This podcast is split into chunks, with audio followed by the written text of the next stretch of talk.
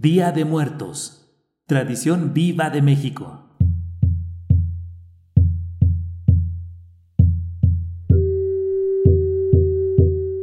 La muerte entre nuestros antepasados.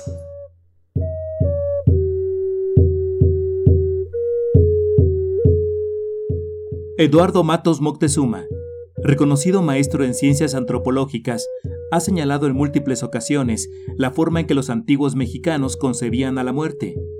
Nunca está de más el conocimiento de dichas concepciones, para poder entender por qué el ciclo de la vida y muerte siempre ha tenido un papel importante en la idiosincrasia mexicana, más allá del sincretismo que prevalece hasta nuestros días.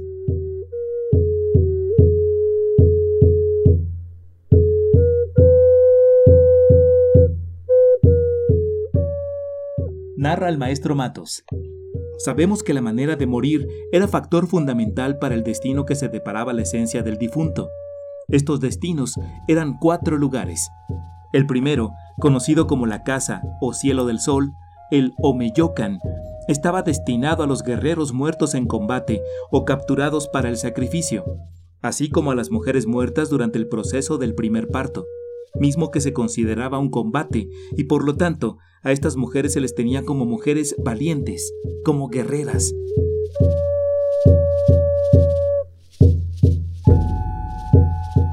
El Tlalocan, lugar de constante verano, donde las plantas siempre estaban verdes, se destinaba a todos aquellos que morían en relación con el agua.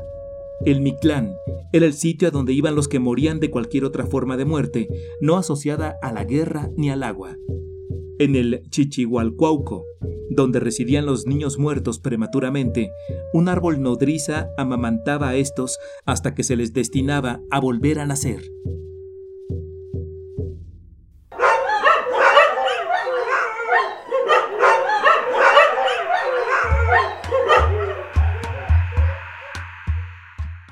Antes de llegar al Mictlán, el alma se tenía que desprender del cuerpo. Tlaltecutli era la diosa de la tierra que se encargaba de devorar los cadáveres. De acuerdo al mito azteca, tras devorar los cuerpos, esta deidad paría las almas, las cuales podían iniciar así su camino hacia la tierra de los muertos.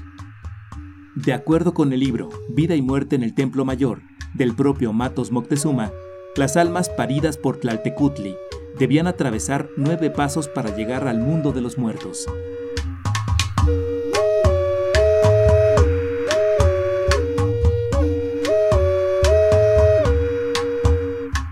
El destino del alma del muerto estaba determinado de acuerdo al tipo de muerte. El alma, o mejor, la esencia de los difuntos para los antiguos mexicas, radicaba en algunas partes del cuerpo. El tonali, ubicada en la cabeza. El teyolía, relacionada con el corazón. Y el ijiyotl, en el hígado. La segunda de ellas, el teyolía, era la esencia que una vez que se presentaba la muerte y pasado algún tiempo, iba al lugar que le estaba destinado conforme había acaecido la persona.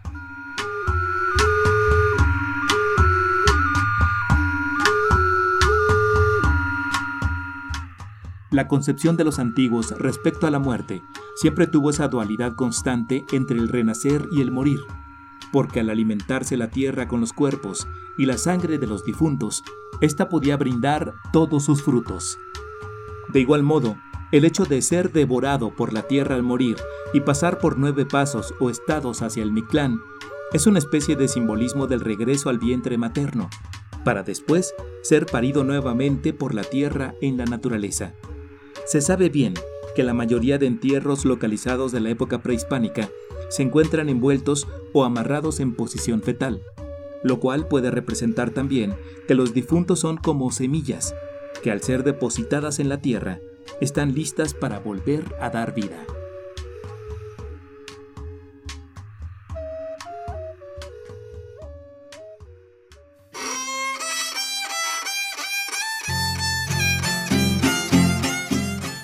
Que viva el Día de los Muertos.